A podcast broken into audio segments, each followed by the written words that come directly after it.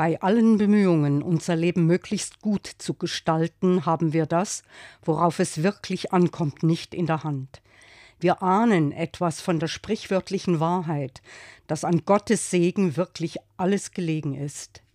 Deshalb, Gott sei mit dir am Beginn dieses neuen Tages und in dieser neuen Woche, dass du erwartungsvoll und getrost dem entgegengehst, was die Zeit dir bringen wird. Gott sei mit dir in dem, was du tust, dass deine Mühe sich lohnt und in deinem Leben etwas sichtbar wird von der Gottesgegenwart.